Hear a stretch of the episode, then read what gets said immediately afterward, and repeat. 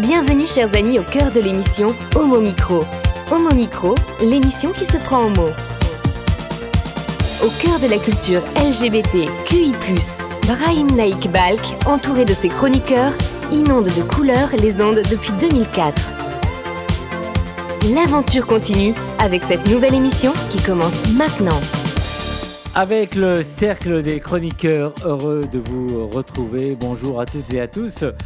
Une bonne partie de notre émission sera consacrée au livre avec d'abord Annabelle Guiraud dans Art Bonsoir Annabelle, comment ça va? Bonsoir à toutes et tous, ça va très bien. Et ce soir, bah, je vous propose une chronique Art consacrée au dernier roman de Mathilde Forget de Mon plein gris aux éditions Grasset. Merci d'être là Annabelle. Après avoir présenté la semaine dernière son dernier roman Tuer le bon gay, donc il m'a tué, paru aux éditions euh, Maya, dans un tout autre rôle, Étienne Bonpet, femme, rejoint notre équipe dans une nouvelle chronique, critique livre, histoire de jeter euh, Eric Garnier euh, dans un EHPAD euh, parisien, LGBT Tech.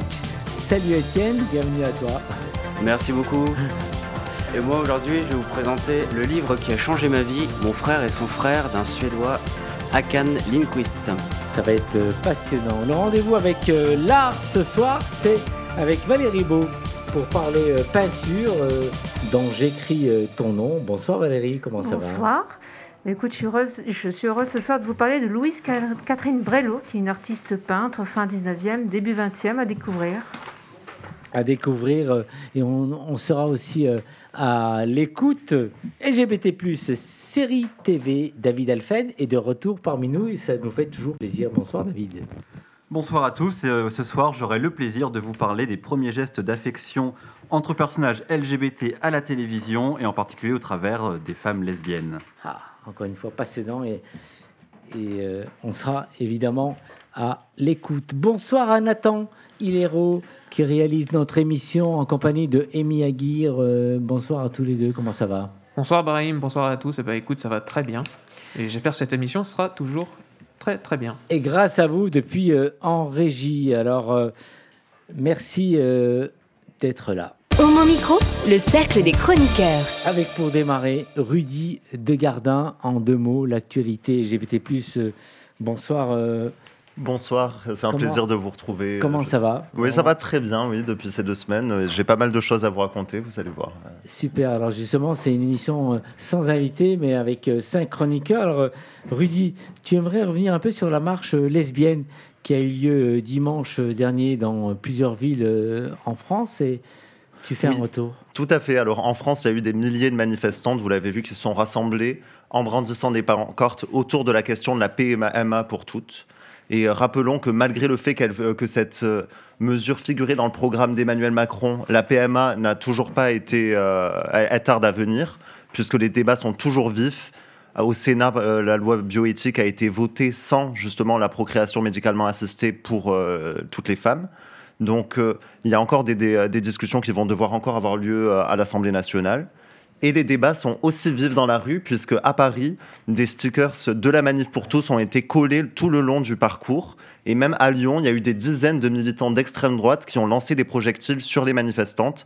Donc on peut voir qu'au Parlement, comme dans la rue, le combat continue.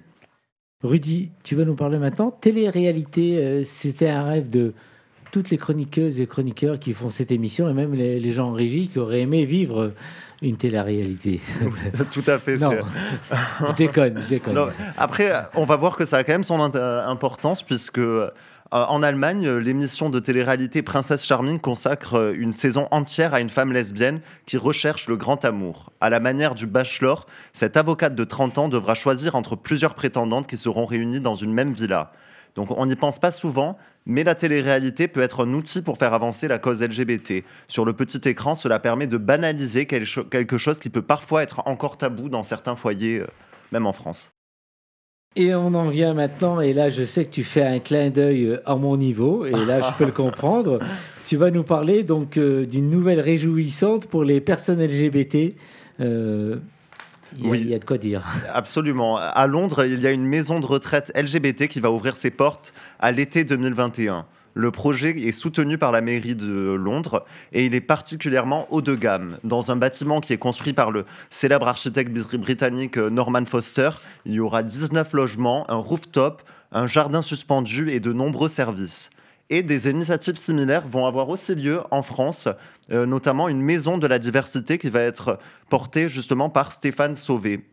Je ne sais pas si vous en avez entendu parler, c'est un projet qui est très intéressant puisque c'est une maison qui va être ouverte aux personnes euh, LGAG, LGBT, pardon, mais aussi aux hétéros ou encore même à des étudiants. Et le but est de créer un espace d'échange et de solidarité intergénérationnelle afin de lutter entre autres contre les discriminations que peuvent parfois subir les personnes âgées LGBT. Et ça, on n'y pense pas assez euh, souvent. Stéphane euh, Sauvé, donc j'avais participé la semaine dernière à une conférence visio je connaissais par ailleurs. On, l'a fait intervenir en micro à plusieurs reprises et on sera amené euh, à le recevoir à au micro euh, dans quelques semaines. Ah, mais c'est très intéressant. Et tu seras euh, certainement ici. Alors, retour sur un peu les affaires qui touchent les anciens dirigeants de, de, la fondation Le Refuge. Oui, nous en avions déjà parlé jeudi dernier. Dans une enquête, Marianne a révélé qu'une quinzaine de plaintes pour agression et harcèlement sexuel visaient les deux anciens dirigeants de la fondation Le Refuge. Des jeunes, mais aussi des anciens bénévoles vont être auditionnés cette semaine par le parquet de Montpellier. Les témoignages sont accablants et une association pour aider les victimes du refuge a même été créée. En attendant une réponse de la justice, donc l'affaire est toujours à suivre.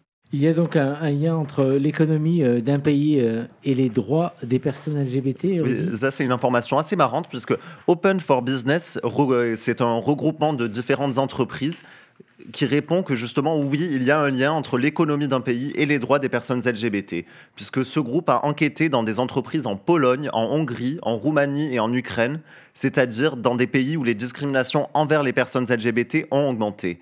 Et ce rapport révèle que dans ces pays, il y a une fuite des cerveaux, ce qui entraîne un manque d'innovation et un manque de compétitivité. De plus, les, discriminations envers les personnes LGBT peuvent aussi entraîner un retrait des investissements étrangers comme on a pu le voir dans les villes polonaises ou euh, qui étaient ouvertement homophobes euh, dernièrement, qui se sont vus retirer certaines subventions européennes ou norvégiennes. Donc le rapport conclut qu'à cause d'un climat hostile envers les LGBT, la croissance économique peut être freinée. Donc si, certains pays, euh, dans certains pays pardon, la question des droits de l'homme a peu d'écho, on peut espérer que la question économique sera plus entendue pour faire avancer la cause LGBT. Tour de table, qu'est-ce que vous avez retenu euh, de tout ce qui vient d'être euh, développé, euh, Valérie? Ben écoute, je dirais presque une maison des solidarités, les échanges intergénérationnels, je trouve ça très intéressant. Donc oui, je serais ravie d'écouter d'ailleurs, puisqu'ils seront invités quand ça commence, comment ça... parce que justement euh, les personnages avec les personnages âgés, les jeunes d'un côté, euh, enfin, il y a une coupure que de toute façon devient tous dingues de toute façon, où on vieillit plus vite qu'il c'est pas bon, c'est bon pour personne en fait. On a besoin des liens entre nous. Ouais, effectivement. Étienne? Alors moi, c'est plus la, la télé-réalité allemande qui, qui m'intéresse ah. énormément parce que c'est comme tu disais dans ta chronique il y a deux semaines, je crois. Euh, euh, on change vraiment le regard et, ça normalise vraiment euh, euh, les LGBT et avec une émission normale sur l'amour et pas sur le fait que c'est des lesbiennes finalement. David? Bah Moi, c'est un peu la même chose, puisqu'évidemment, c'est un sujet qui m'intéresse, la télé-réalité. Et justement, en ce moment d'ailleurs, TF1 fait la même chose en France en banalisant avec Colanta, où tous les vendredis soirs, on peut retrouver un jeune homme, Vincent, homosexuel, qui, bah, comme tous les aventuriers, vit une aventure assez folle sur une île loin de tout. Et ça montre que bah, on peut être un jeune homosexuel et aussi euh, se priver de manger, faire de l'aventure, se rouler dans la boue, euh, manger euh, des crabes. Et c'est assez, assez génial à regarder, ça banalise et ça normalise beaucoup la cause. Donc pour une fois, je vais dire, regarde, c'est rare, mais regardez TF1. Elle adore les crabes, Annabelle, ton point de vue Non, moi je réagirais sur Refuge. J'espère que justice sera faite assez rapidement car c'est un très, une très belle initiative, une très belle démarche. Et que là, c'est un peu terni. Euh, donc j'espère très vite une, une que les choses vont rentrer dans l'ordre. Voilà.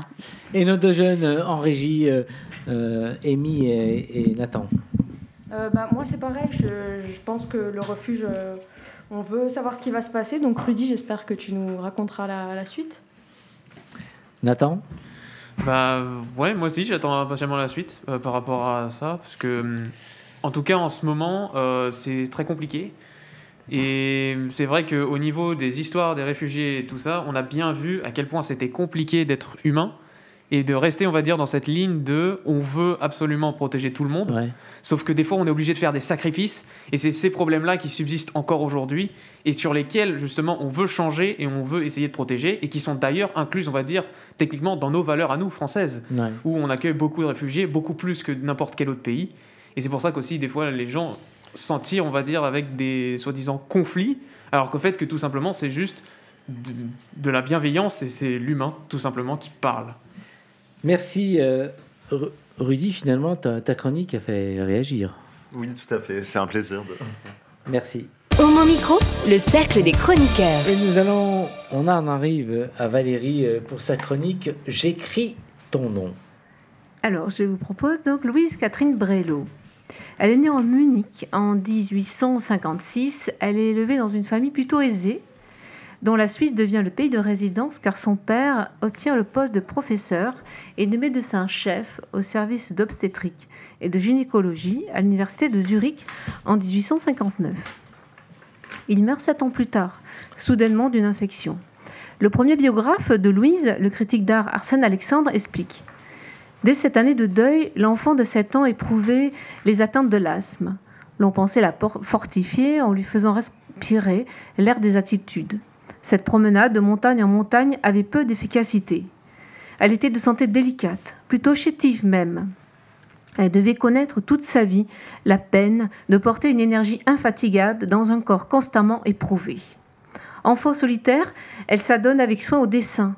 Elle prendra des cours d'un artiste suisse pour travailler son art, mais elle comprend très vite qu'elle doit partir à Paris si elle veut devenir une artiste et il faut commencer par étudier sérieusement l'art. Elle part donc à Paris avec sa mère en 1877. À cette époque, l'école des beaux-arts de Paris n'accepte ni les femmes ni les étrangers. À 20 ans, elle choisit d'intégrer l'Académie Julian, très réputée, qui propose dès 1876 un cours ouvert aux artistes féministes. Féminines, c'est un beau lapsus. Elles sont féministes du coup de se lancer euh, sur le territoire des hommes. Elle est l'une des premières femmes entrées à l'Académie vêtue, c'est-à-dire pas en tant que modèle. Très vite, elle fait ses débuts au Salon de Paris où elle présente une œuvre. Louise, très indépendante et déterminée, ouvre son propre atelier. Arsène Alexandre nous explique. L'année de son premier succès, c'est 1881. Elle pouvait s'arranger avec la pauvreté de façon à s'assurer à la fois le luxe nécessaire d'un atelier et en même temps que d'un appartement. Il est vrai qu'alors, les ateliers étaient aussi peu chers que faciles à trouver. Dès lors, elle continue régulièrement de présenter son travail au salon annuel où ses portraits et scènes intimistes obtiennent des médailles. En 1885, elle rencontre la femme qui sera la femme de sa vie, l'artiste Madeleine Zinart à l'Académie Julian, qui lui demande de faire son portrait et devient sa muse, son modèle, son soutien, sa compagne, avec qui elle vécut plus de 40 ans. Madeleine est peintre, écrivaine et décoratrice. Elles emménagent ensemble l'année suivante. Dix ans plus tard, l'État français achète une œuvre deux jeunes filles assises sur une banquette aujourd'hui au musée d'Orsay. En 1901, elle devient la troisième femme et la première non française à recevoir la Légion d'honneur. En effet, elle est de nationalité suisse. À cette même époque, la ville de Paris achète l'œuvre portée de Jean Cariès dans son atelier, aujourd'hui exposé au Petit Palais à Paris. En 1906, Louise peint le grand, un grand format, la vie pensive qui représente une fois encore le couple, le couple qu'elle forme avec Madeleine. Louise Brello reçoit, grâce à son succès au salon, des critiques favorables, de nombreuses commandes. C'est une artiste reconnue. Mais attention, cela n'a pas été sans difficulté. Voici les mots de Louise à ce propos. Nous toutes, nous vivons dans la candide illusion qu'un jour ou l'autre, notre art parlera pour nous. Il dira nos joies, nos enchantements devant la beauté de la vie. Et peut-être encore nos inquiétudes, nos doutes cruels, nos peines profondes. Corot a dit à un ami dans la tristesse Mets tout cela dans ta peinture. C'est là l'espoir de notre vie. Mais hélas, il faut le pouvoir. Et c'est là précisément où commence la difficulté. Et elle est si grande pour nos autres femmes peintres, si grande, si longue, si permanente, qu'il faut que nous ayons la faculté du rêve bien puissante pour persister en une carrière aussi dure. Son biographe écrit En mai 1927, elle esquissait encore une fleur au moment de partir pour des soins devenus soudain urgents, et elle offrit à son ami, qu'elle offrit à son ami. Elle quitta son beau jardin, le cœur serré, mais sans désespérer de le voir refleurir. Et nous rapporte l'une de ses dernières paroles Je n'ai rien fait. Louise meurt en effet le 12 mai. Madeleine, après 40 ans de vie commune, profondément peinée, passera le reste de sa vie à mettre en valeur et partager l'œuvre de sa compagne. Elle fera d'importants dons d'œuvres de Louise à des musées. Depuis 2019, à Paris, une rue dans le 6e arrondissement porte le nom de ces deux femmes, au croisement de la rue Mazarine et de la rue Saint-André des Arts. Merci, ça mérite euh, un nouveau euh, tour de table. Il y a plein d'émotions dans tout ce que tu viens de nous décrire et nous présenter. Et là, je laisse, je fais circuler euh, la parole. Annabelle, tu as plein de choses à dire avec tout ce que tu viens d'entendre et je te voyais avec attention et très, très passionnée. Eh bien, c'est une, c'est une histoire qui pourrait être contemporaine, qui pourrait être aujourd'hui, parce que la citation qui a été, qui a été faite, bon, on peut dire qu'elle est toujours d'actualité, Hein voilà. On essaye de faire. Euh, l'art est un moyen de, s'exprimer pour nous, les femmes, lesbiennes, bi, trans. Euh, bah on voit qu'on a, on a, encore du chemin et il y en aura encore pour des années et des années. Voilà, mais ne perdons pas espoir. Étienne? Ouais, j'ai trouvé ça euh, une très belle histoire. J'ai beaucoup aimé la, citation Je n'ai rien fait.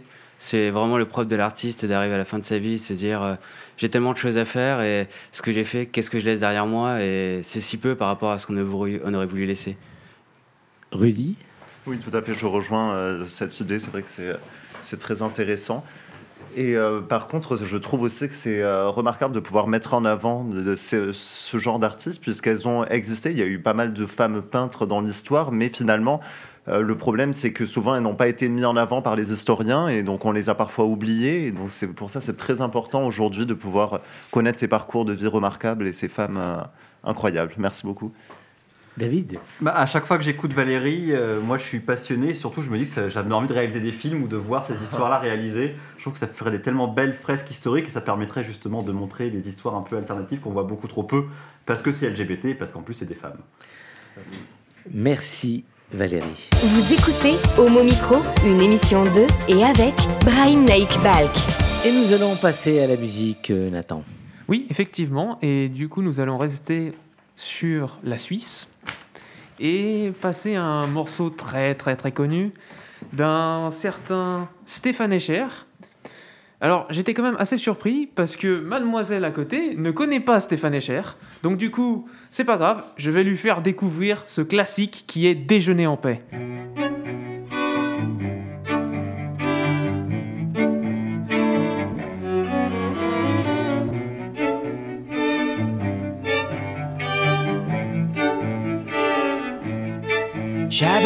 Sur une chaise les chounelles du matin les nouvelles sont mauvaises, tout qu'elles viennent. J'attends qu'elle se réveille et qu'elle se lève enfin. Je souffle sur les braises pour qu'elle prenne. Cette fois, je ne lui annoncerai pas la dernière hécatombe. Je garderai pour moi ce que m'inspire le monde. Elle m'a dit qu'elle voulait, si je le permettais, déjeuner en paix.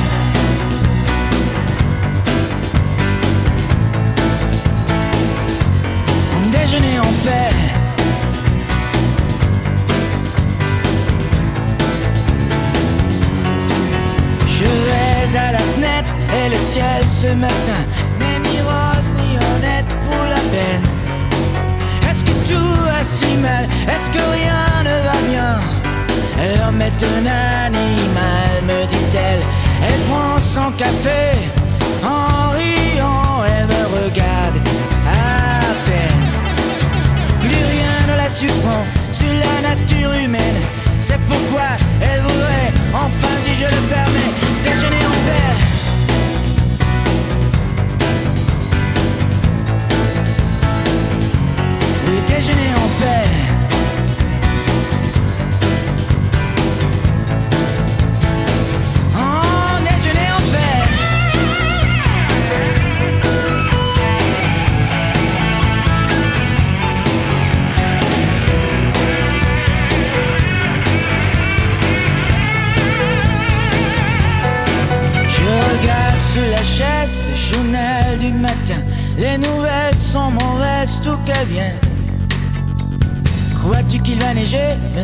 Demande-t-elle soudain.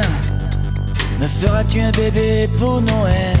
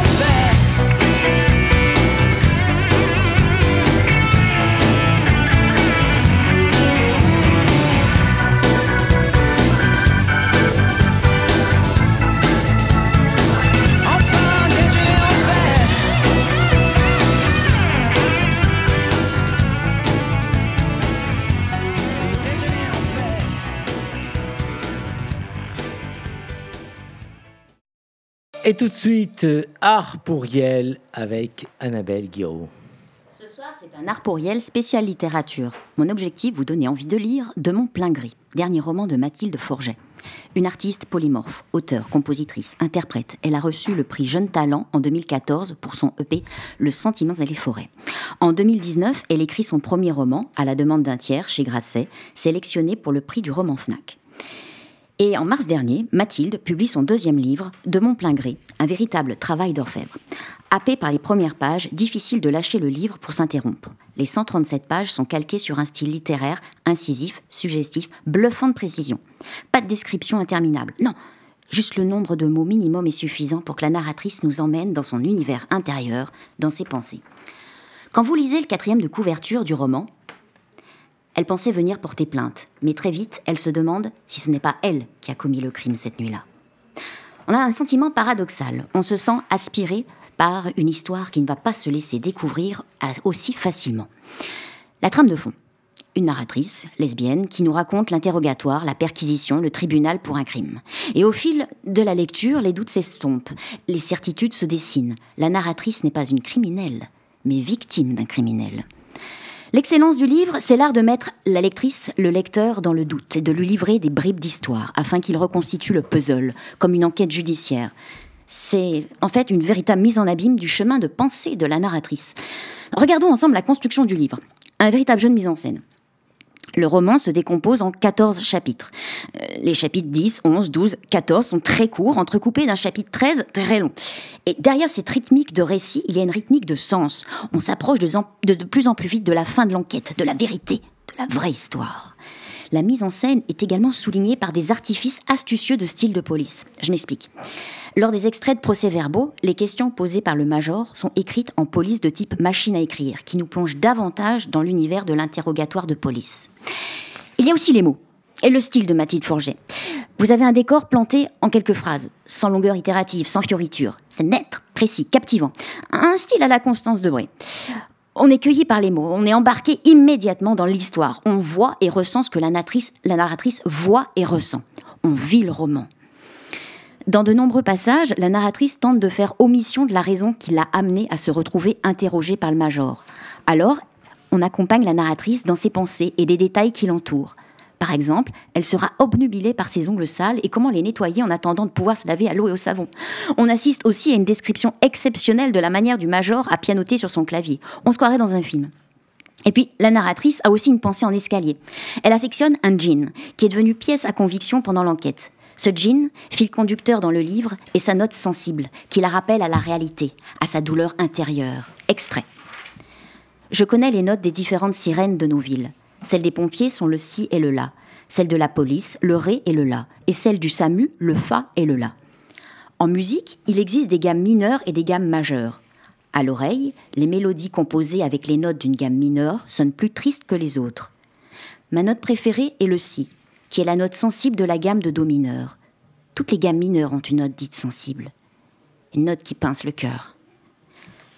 La description des scènes est telle que l'on perçoit tout. Le décor, les acteurs, la gestuelle, les mimiques. Et ce d'autant plus que les situations sont délicates à vivre et subir.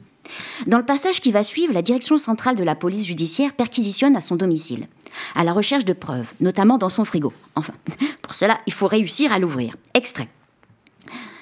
L'un des deux s'approche du réfrigérateur, et je sais très bien quel déconvenu l'attend, car la porte s'ouvre du côté inhabituel.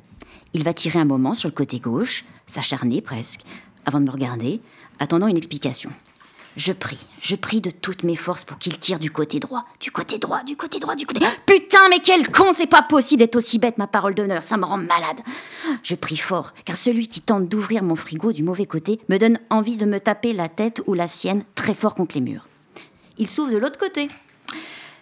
Malgré la gravité du sujet, la narratrice va réussir à nous faire sourire. Certainement un moyen inconscient de ne pas penser à la situation pesante.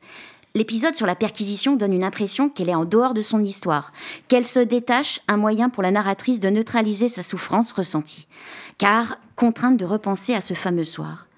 Dans l'extrait qui suit, la police souhaite embarquer un t-shirt en guise de pièce à conviction. Hélas, comme le frigo, pas si facile que ça.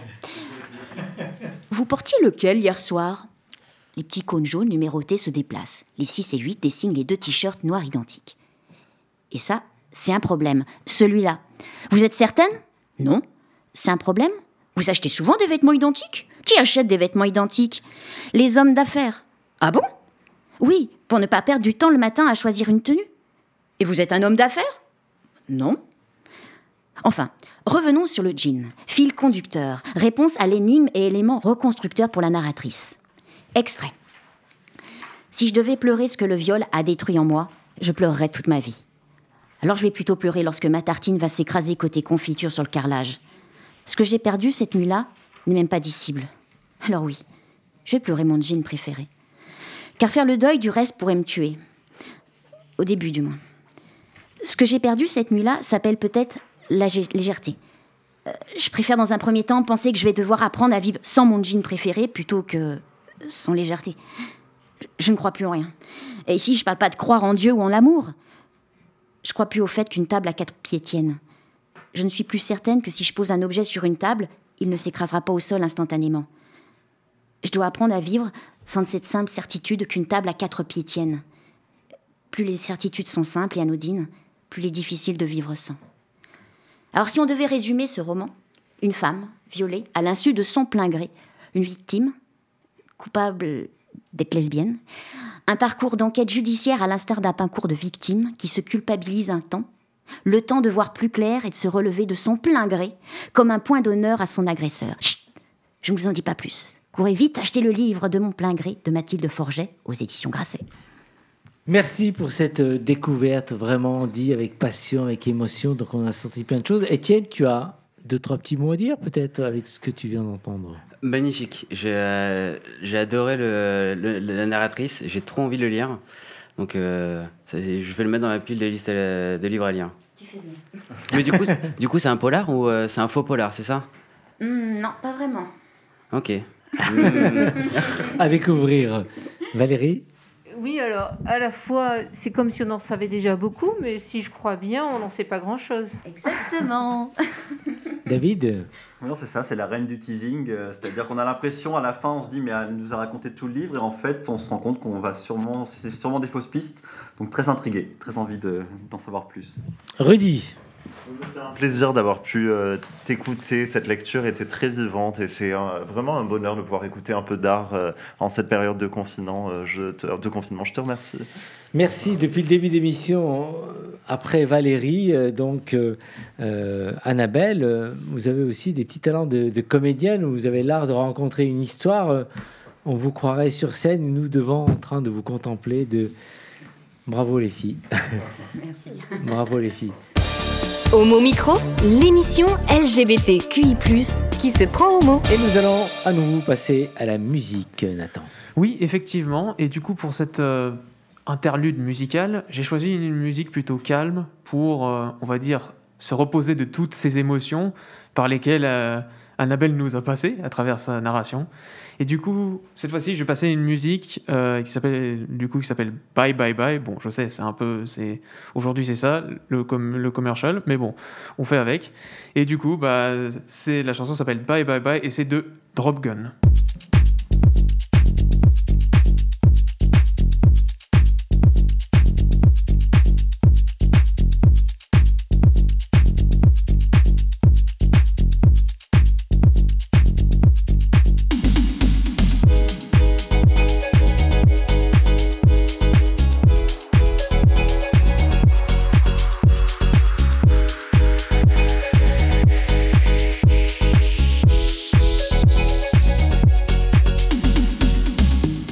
learned to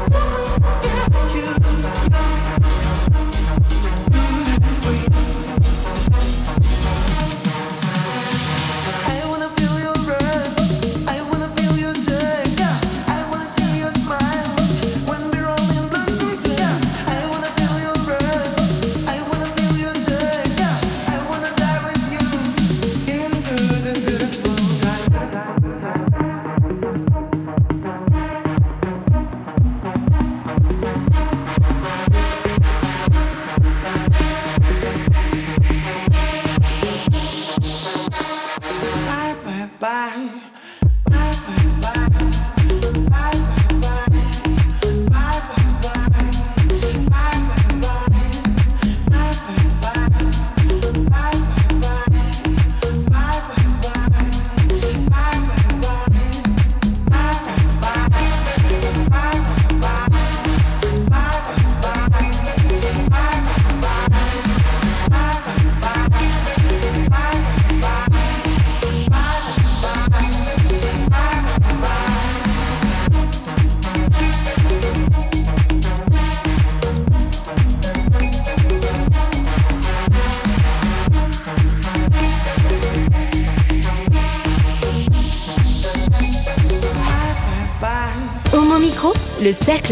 chroniqueurs. Le cercle des chroniqueurs et on poursuit euh, cette émission euh, avec une nouvelle chronique LGBT Tech et euh, mon frère et son frère, le livre qui a changé sa vie. Et là, Étienne Bompé, femme, revient parmi nous sous la casquette chroniqueur Homo Micro.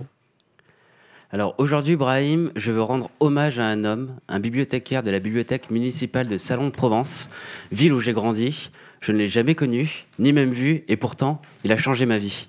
C'est grâce à lui et à la magie des algorithmes balbutiants en 2003 que j'ai mis la main sur mon premier livre gay, Mon frère et son frère, de Hakan Lindquist, paru en 93 à Stockholm et en 2001 en France aux éditions Gaïa.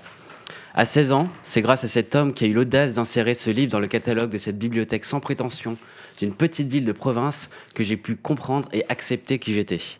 Un œil par-dessus mon épaule et suant des litres de honte à l'idée qu'un flâneur de livres découvre mon forfait, j'ai tapé homosexuel, homosexualité, gay dans la barre de recherche de ce qui ne ressemblait en rien à la puissance de Google aujourd'hui. Il fallait jouer des mots-clés pour trouver ce que l'on cherchait. Deux romans seulement sont sortis, en l'absence des hommes de Philippe Besson et Mon frère et son frère de Hakan Lindquist. Leur titre n'avait rien de gay, c'était parfait. J'ai pu rentrer chez moi avec mon butin sans avoir à le planquer dans un sac en plastique noir, puis sous mon livre comme certains l'auraient fait d'un livre de cul, d'un magazine de cul. Avant d'accepter mes pulsions sexuelles, encore fallait-il que j'accepte mon orientation sexuelle. À un âge où j'étais tourmenté par mes désirs pour les garçons, ce livre m'a fait du bien. Le personnage principal, Jonas, a 16 ans, comme moi à l'époque. Il est fils unique, enfin, pas vraiment. Il est né 502 jours après la mort de celui qui aurait dû être son grand frère. Paul a disparu, écrasé par un train alors qu'il se promenait comme toujours sur une voie ferrée qu'il connaissait par cœur. Il était, parti à la recherche d'une famille de Renardo. C'est l'histoire qu'il entend depuis qu'il est petit. Son grand frère est un spectre. Il est bien présent, sa photo repose sur le téléviseur familial. Oui, nous sommes dans les années 80-90. Cette photo projette les émotions de Jonas, souriant quand il est heureux, maussade quand il est triste. Paul est un spectre, parce qu'on ne parle pas de lui. Et pourtant, il est présent dans tous les silences. Ses parents ne disaient rien, pas plus que le meilleur ami de la mère, infiniment solitaire, reclus dans son appartement à boire et à fumer. On comprend que quelque chose s'est brisé en lui avec la disparition de Paul. Un jour, Jonas découvre une lettre d'amour adressée à Paul. Mystérieuse, elle soulève des milliers de questions. Qui est l'expéditeur? Quelle relation entretenait-il? Pourquoi ses parents n'ont-ils jamais, rien, euh, jamais rien su de cette romance? Jonas décide alors de mener l'enquête, d'ouvrir ce véritable cold case. Au fil des découvertes et des sortes d'interrogatoires qu'il mène auprès de son entourage, ce Sherlock Holmes de 16 ans va lever le voile sur l'existence de son frère et en savoir plus sur cette mystérieuse histoire d'amour. Ce roman aborde avec pudeur les thèmes de l'amour, de l'homosexualité, de la culpabilité et de l'acceptation de soi. Tour de table quand même, parce que j'ai envie de faire réagir euh, tous ceux qui nous écoutent. Euh, savais pas du tout. Euh... Euh, s'il était, euh, qu'il était gay? Oui. Non, pas du tout. Mais il parlait pas de lui. Euh, il était très secret. Tu vivais avec un inconnu Non, non, en fait, c'est une histoire d'amour. Lorsque Exactement. le fils est obligé de s'invisibiliser et du coup, les, les, parents, la famille vit avec un spectre qui non seulement a été un spectre, mais l'ombre de lui-même, de son vivant. Exactement, ouais. Et lui, c'est, euh, il va rechercher ce frère qu'il n'a pas eu et essayer de comprendre euh, qui il était. David, tu voulais réagir? Bah, tu disais que ce livre a changé ta vie. En quoi, en fait, enfin, qu'est-ce qui fait, qu'est-ce qui t'a marqué spécialement Qu'est-ce qui fait ce livre plus qu'un autre? Est-ce que c'est parce que c'est le premier, le premier euh, roman LGBT que tu avais entre les mains, ou est-ce que tu penses que si tu étais tombé sur celui-là, peut-être en deuxième ou troisième, ça aurait quand même euh, eu un impact sur toi? Mais du coup, euh, Rudy, ce livre a changé ma vie parce qu'à un âge où je voulais arrêter de me sentir anormal et aimer les filles comme tout le monde, il m'a révélé qu'un garçon qui aime les garçons peut être normal. Pour autant, mon frère et son frère n'est pas naïf sur l'homosexualité, comme peut l'être Call Me By Your Name d'André Siman, où j'ai pu m'étonner qu'en 1980, l'homosexualité soit traitée comme si c'était anodin pour un adolescent de tomber amoureux d'une personne de, du même genre. La puissance de ce roman se trouve pour moi dans le regard du protagoniste, Jonas. C'est lui dont on ne sait à aucun moment si lui aussi il est gay, qui apporte une tendre douceur. Il a 16 ans et il ne juge pas les homosexuels. Il ne se pose aucune question. Est-ce de la bienveillance naturelle pour un auteur écrivant depuis la Suède, pays qui a dépénalisé l'homosexualité en 44, soit presque 40 ans avant la France? Je ne sais pas. Mais le jeune homosexuel de 16 ans que j'étais a eu besoin de ce roman pour savoir que deux garçons pouvaient aimer, pouvaient s'aimer et que c'était normal. Ce livre a changé ma vie. Non seulement mon frère et son frère m'a fait comprendre l'amour, l'amour entre deux garçons, mais il m'a aussi fait comprendre, il m'a aussi permis de comprendre mon premier amour, Ronan. Lui aussi était un faux fils unique, né quelques mois après la disparition de son frère. Lui aussi avait 16 ans quand je l'ai connu, et son frère le même âge quand il est parti. Alors comment ne pouvais-je pas aimer ce Jonas en chair et en os qui m'avait tant ému chez Akan Lindquist? Bien sûr, je n'ai pas pu résister, et j'ai offert à Ronan ce roman comme si je lui offrais un bout de mon âme. Alors vraiment, tu as aimé ce, livre. Et quand tu avais 16 ans, je comprends, mais moi qui en ai vraiment, oh un peu plus, mais vraiment beaucoup plus, est-ce que tu, tu euh, euh, est-ce que je pourrais vraiment aimer ce livre? Mais oui, Brahim, tu est encore un peu jeune aussi. Après des, années de recherche, parce que je n'avais plus mon ami bibliothécaire euh, pour me rappeler le titre et le nom de l'auteur, puisque j'avais donné le livre, et que le nom, le titre est un peu, un peu lambda. Je ne savais plus si c'était mon frère et son frère, mon frère et ton frère. J'ai fini par le retrouver grâce à, un livre excellent que je vous conseille, euh, un dictionnaire même, une bibliothèque gay idéale de Thierry Gogel et Michael Chauffat, qui se veut plutôt exhaustif sur la littérature euh, LGBT de langue française.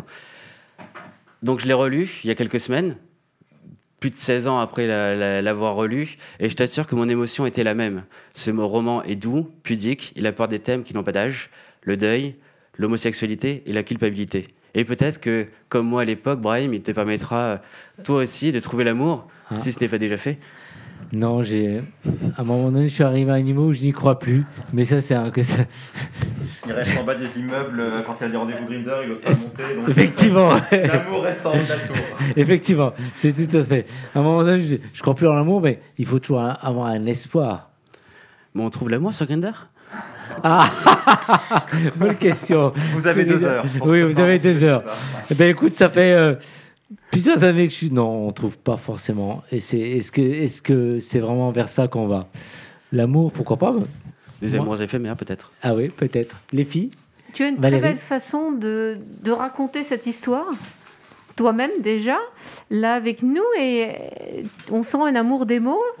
Est-ce que ça t'a donné envie d'écrire? Ça t'a fait gamberger en te disant on peut écrire comme ça, j'ai envie d'écrire comme ça Est-ce que c'est inspirant pour toi? Ah bah oui, oui, oui. Euh, j'ai écrit un roman. Euh, oui, c'est pour ça que je te pose la question.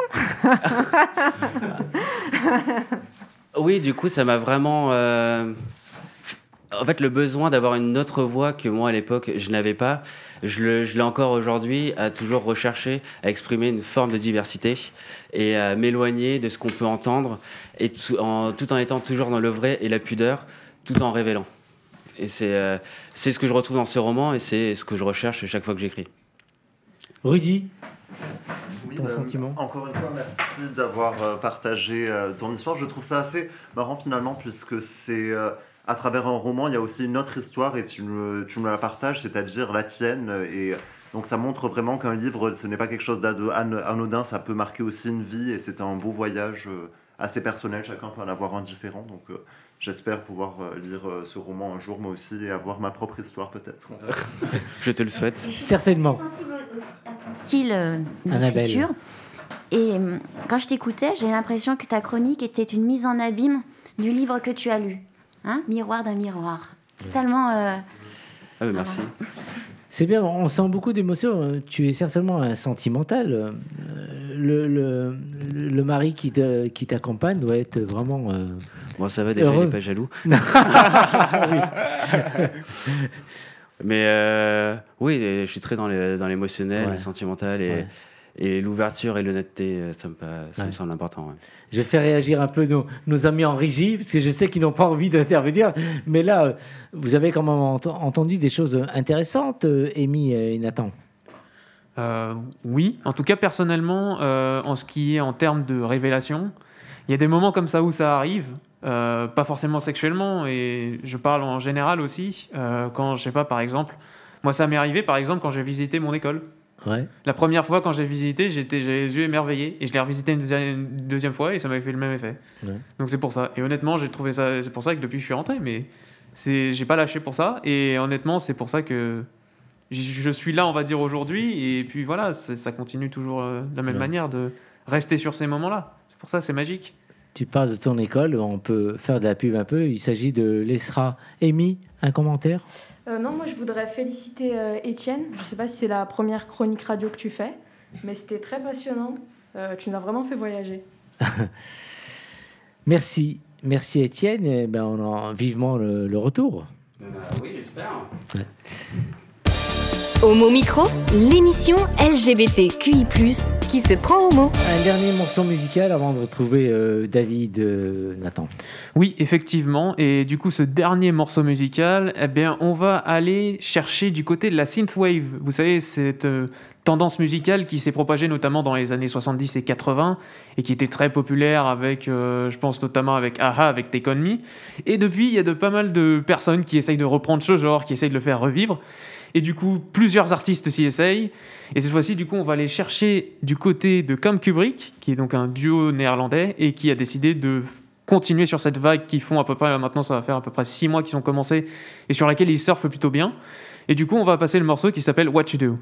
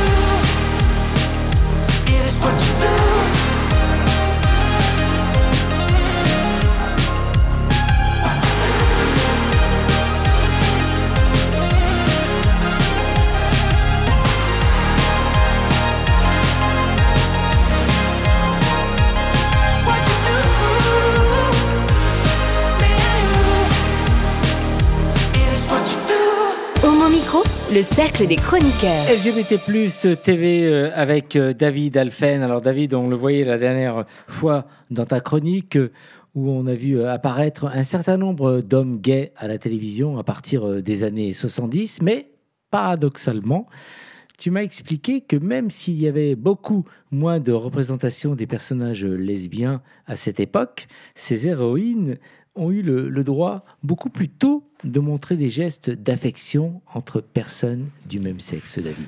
Exactement, Brahim. Les représentations LGBT à la télévision débarquent dans les années 70 dans les pays anglo-saxons, principalement aux États-Unis, comme on le voyait il y a 15 jours, avec des protagonistes principalement masculins.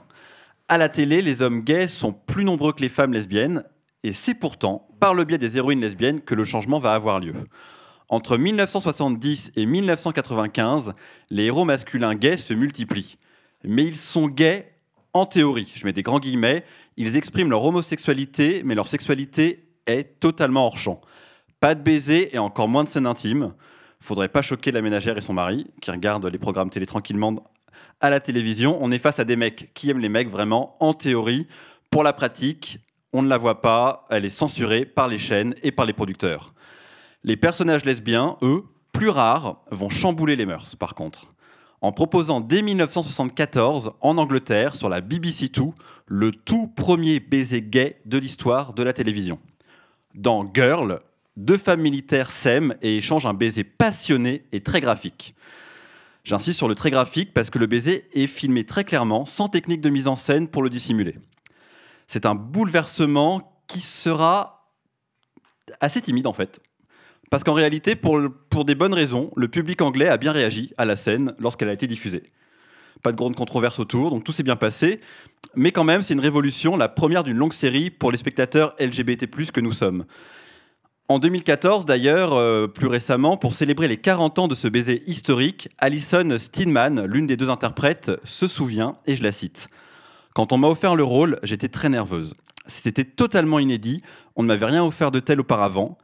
Le réalisateur euh, Peter Gill a été génial. Il n'en a pas fait toute une histoire. Il a insisté pour que nous traitions ce baiser et la relation entre ces deux femmes lesbiennes comme n'importe quelle autre histoire d'amour dans la série. La comédienne conclut quand même, sinon ce serait trop beau, euh, en expliquant que les producteurs de la BBC sont venus aux répétitions pour voir si le baiser n'allait pas, être, euh, pas, n'allait pas aller trop loin pour justement éviter toute forme de controverse, peut-être aussi pour se rincer l'œil. Bah parce que oui, pourquoi le changement est arrivé par les personnages lesbiens, par des personnages féminins? Peut-être en partie pour des mauvaises raisons. Deux femmes ensemble, ça ne choque pas le public féminin et ça excite le regard, et pas que le regard, du public masculin hétérosexuel. Donc euh, c'est tout bénef, on est progressiste mais on, sans perturber pour autant le grand public. Par la suite, suivant cette idée, plusieurs héroïnes lesbiennes vont apparaître à la télévision américaine ensuite, dans Executive Suit, une sitcom des années 70, et beaucoup plus tard dans He's a Crowd en 1991. Puis arrive le concept que j'ai moi-même appelé ma meilleure amie lesbienne. Alors justement, ma meilleure amie lesbienne. Dis-nous un peu, c'est quoi? Parce que j'ai tellement entendu, euh, j'aimerais un éclairage dans ce domaine. Eh bien, dans plusieurs séries, au début des années 90, aux États-Unis, ce même concept de la meilleure amie lesbienne revient. Imaginez, donc, vous êtes aux États-Unis au moment des sweeps. J'aimerais que tu me dises un peu sweeps, ça ne me parle pas tellement. Les sweeps, c'est la période où les producteurs et les chaînes observent les audiences de leurs programmes en détail. Ça leur permet de savoir quels programmes fonctionnent et lesquels ne fonctionnent pas, quels programmes rapportent de l'argent via les annonceurs publicitaires et lesquels en perdent, ce qui permet d'annuler ou de renouveler la série pour l'année suivante ou non. Autant dire que les scénaristes de série redoublent d'inventivité pendant cette période pour donner envie au public de regarder leur série. Au début des années 90, la mode, pendant ces sweeps, c'est d'annoncer qu'il y aura un baiser entre deux femmes dans un épisode de telle ou telle série pour faire grimper l'audience. Sauf qu'il faut que cette relation lesbienne, évidemment, soit ponctuelle. Une fois, pas plus. Faire monter les audiences avec ce baiser, considéré comme provoque, mais ne plus jamais en parler ensuite. Oublier ce détour, fabriqué uniquement pour faire de l'argent. Alors comment faire? Eh bien, c'est la meilleure amie de l'héroïne, souvent sortie de nulle part, hein. une ancienne amie de lycée ou une voisine sur le point de déménager, qui lui rend visite le temps d'un épisode. Et elle lui avoue ses sentiments, l'embrasse passionnément, puis disparaît à jamais. Bah oui, pratique, l'héroïne, elle, elle est hétéro, donc le baiser reste sans suite. Et ce modèle revient dans plusieurs séries de l'époque, Les Lois Los Angeles, Roseanne ou Picket Fences, qui, pour le coup, Picket Fences va aller jusqu'à filmer le baiser de nuit et à contre-jour d'un lampadaire. Autant dire qu'on ne montre rien. Mais le public au rendez-vous, euh, c'est la naissance du gay baiting. On va les gens avec, euh, on fait croire qu'il y a plein de choses LGBT un peu croustillantes et de la normalisation et on ne montre rien. Je conclurai avec les mots de Martin Oxon. Martin Oxon est productrice de séries aux États-Unis. Quand on lui demande si ça a été difficile de négocier avec la production les premiers baisers du couple lesbien dans sa série Buffy contre les vampires, elle répond ceci. Deux femmes qui s'embrassent une fois à la télévision, c'est un hasard. Deux femmes qui s'embrassent une seconde fois à la télévision, c'est qu'elles aiment ça. Et les producteurs ne veulent pas montrer ça. David, alors, pour finir, et ton conseil euh, série euh, de la semaine? Eh bien, mon conseil série de la semaine, c'est Special, créé par euh, Ryan O'Connell, euh, ou Comment trouver l'amour quand on est gay, handicapé, avec une mère envahissante. En plus, à Los Angeles, qui est la ville des apparences. C'est une comédie dramatique en 8 épisodes de 15 minutes et c'est disponible sur Netflix. Et à ne pas louper, et la saison 2 débarque le 20 mai sur Netflix. Merci, c'était passionnant et là, ça va faire réagir et naturellement, pour finir cette émission, je vais devoir faire un, tour de table. Parole à Valérie, Annabelle, Annabelle, Valérie, Valérie. Finalement, c'est notre histoire. Alors, on a vécu cette époque-là, mais euh, effectivement, euh, on n'a pas tout vu. Et euh, le baiser, il y a 40 ans, qui a été fêté. Alors ça, c'est vraiment... enfin, c'est drôle de l'apprendre. Et à ah. la fois, on n'est pas, je suis pas étonnée, euh, le regard euh, bienveillant, entre guillemets, hétérosexuel, euh, qui dérange pas trop, qui fait fantasmer. Et puis le concept de, de l'ami, là, là c'est, bah oui, du coup, c'est la bonne astuce du scénario. Oui, puis on est en Angleterre, on n'est pas aux États-Unis, c'est pour ça que ce premier baiser est passé plutôt bien, mais c'est aussi pour ça, paradoxalement, qu'on n'en a pas parlé, parce que les séries anglaises étaient très peu importées à l'époque. Oui, donc du coup, c'est quelque chose qui n'est pas passé en France? Non. Annabelle ah, Moi, je suis contente. J'apprends chaque fois des, choses avec David, parce que je suis pas très, très euh, feuilleton. Enfin, j'ai pas une très grande culture feuilleton LGBT. Hormis L-Word, quand est-ce que tu nous parles d'L-Word On va y arriver, on va y arriver. on se rapproche.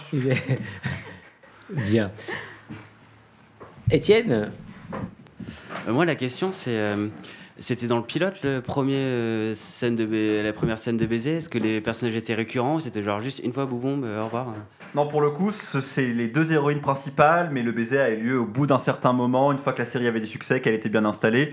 Et en plus, le baiser n'a pas donné lieu à d'autres baisers, encore une fois. C'est une fois ça va, deux fois faut pas abuser. Et ils avaient trouvé un twist scénaristique, genre elles étaient bourrées, et, euh, ou elles étaient vraiment lesbiennes et euh, on fallait, fallait pas qu'on en parle.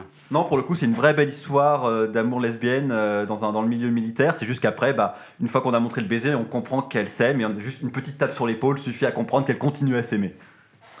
Rudy. Oui, c'est très intéressant ce que tu nous as partagé, merci encore.